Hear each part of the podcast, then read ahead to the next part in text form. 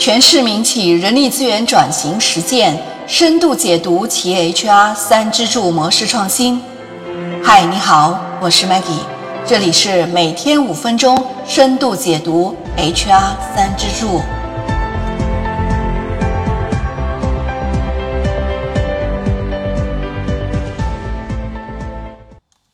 上期我们和大家分享了 DHL 中国公司为什么进行人力资源转型，大家还记得有几个原因吗？如果不记得了，就回到上一期去听听吧。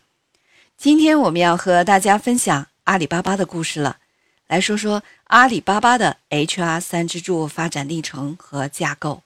一九九九年二月，马云在只有几张破凳子的房间里说的一段话。成了阿里巴巴日后的文化。他说：“尽管今天我们什么也没有，但我们要先做一个约定：我们这群人只能做连长和排长。以后我们的军长、团长要从外面请更厉害的人带领我们往前走。”对人才的重视，使他在第一天就把这个游戏规则定好了，现在仍然影响着阿里巴巴的价值观。二零零一年，马云所说的“厉害的人来了”，为基一服务了二十五年的关明生加盟了阿里巴巴。他帮助阿里巴巴打造了一套与国际接轨的绩效管理体系。这套绩效管理体系奠定了阿里巴巴绩效管理的基础。借鉴基一对价值观的推崇，并进一步予以强化。人作为资本，在阿里巴巴的价值主要体现在。两个方面，第一个就是认同并符合企业的价值观，第二个才是业绩和具备符合阿里巴巴业务发展所需要的技能和潜力。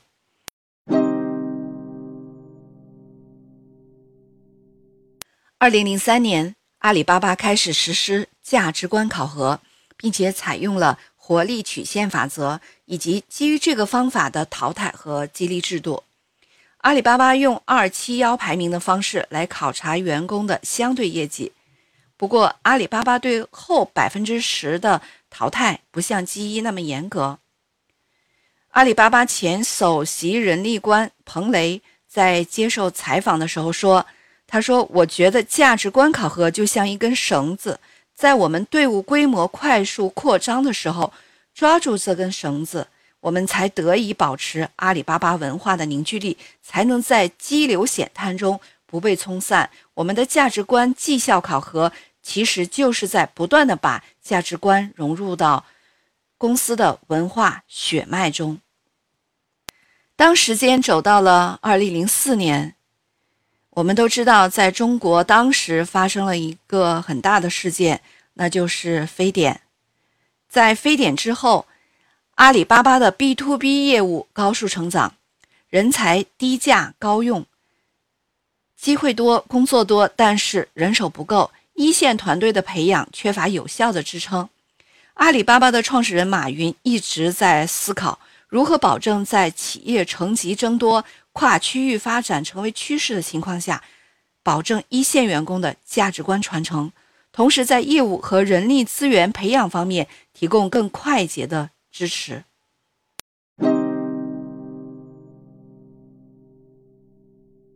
在二零零四年到二零零五年期间，有两部军事题材的连续剧热播，那就是《历史的天空》和《亮剑》。《历史的天空》中的张普景政委和《亮剑》里的赵刚政委，都给我们留下了深刻的印象。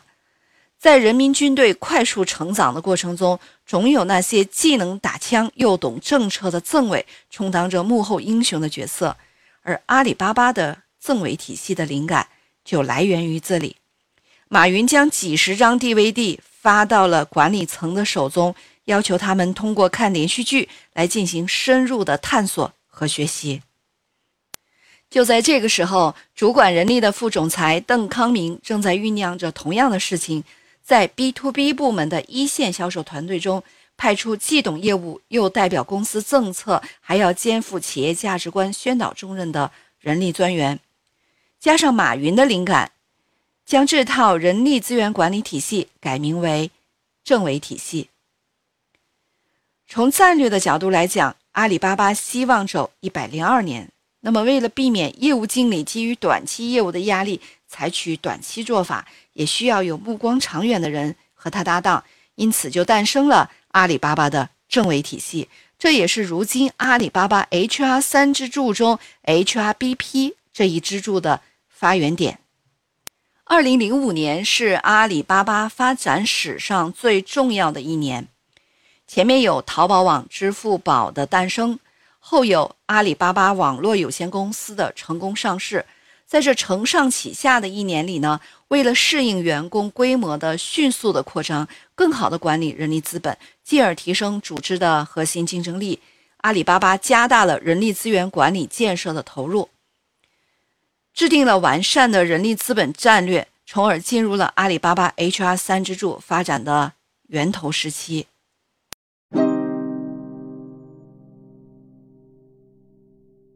阿里巴巴最初决定使用成熟的人力资源管理系统，也是在2005年。2005年，阿里巴巴已经对未来电子商务的发展有了自己的判断。为了更好的在这个充满商机的市场中赢得头彩，阿里巴巴选择了首先要充实自己的资本力量作为砝码，而最关键的砝码之一就是将人力资源当成自己的资本。为了更好地推进企业价值观和员工素质的融合发展呢，更好地管理人力资本，继而提升组织关键能力和核心竞争力，阿里巴巴组织 IT 和管理方面的专家进行了人力资源管理的咨询论证，构建了统一的 EHR 平台，这就是 HR 三支柱中共享服务中心的雏形了。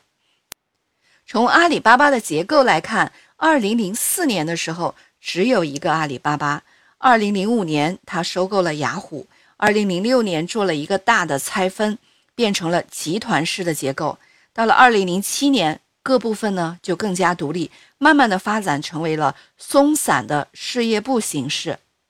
二零零六年年底以前，HR 都是集中管理的。从二零零七年开始。各个公司都有了自己独特的人力资源管理功能，同时通过集团统一的 EHR 平台，开展了员工档案管理、薪资管理、绩效管理、福利和休假管理等等方面的工作。那整个集团的人力资源管理工作流程就实现了规范化、自动化，各种统计分析的报表呢都可以自动生成，显著的提高了人力资源管理的精确性和工作效率。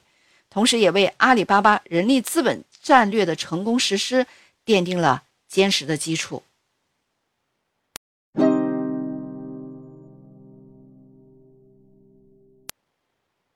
这样呢，HR 三支柱也逐步发展成了我们现在所看到的架构。COE 是由组织发展部、校园招聘部、社会招聘部、企业文化部、薪酬福利部构成的。组织发展部呢，就分为平台 OD 和业务 OD。我们先来说说平台 OD，它的平台 OD 负责公司的大体系的发展、高管领导力发展和商业教练；业务的 OD 呢，就是直接驻点在各个事业群，负责事业群相关的组织架构、人才盘点、业务复盘。那么校园招聘部呢？我们从字面上很容易理解，它就是负责阿里巴巴集团的校园招聘的策划、招聘录用的分配以及新大学生的培养计划和实施。社会招聘部当然就是负责的是高级的人才猎聘，并在各个事业群与 HR 机之间进行协同。前面我们说了 COE，下面我们就来说说阿里巴巴的 HRBP。HRBP 在阿里巴巴有一个很红的名字，我们都知道叫政委。他们是阿里巴巴在各个事业群和业务部门的 HR 通才。所谓政委呢，就是原来业务线转过来的 HR 机，他们熟悉业务，并且能够比较深入的了解人和事，在事业群进行组织变革推动和服务支撑。如今的阿里巴巴已经很少提政委这个称呼了。更多的是提 HRG。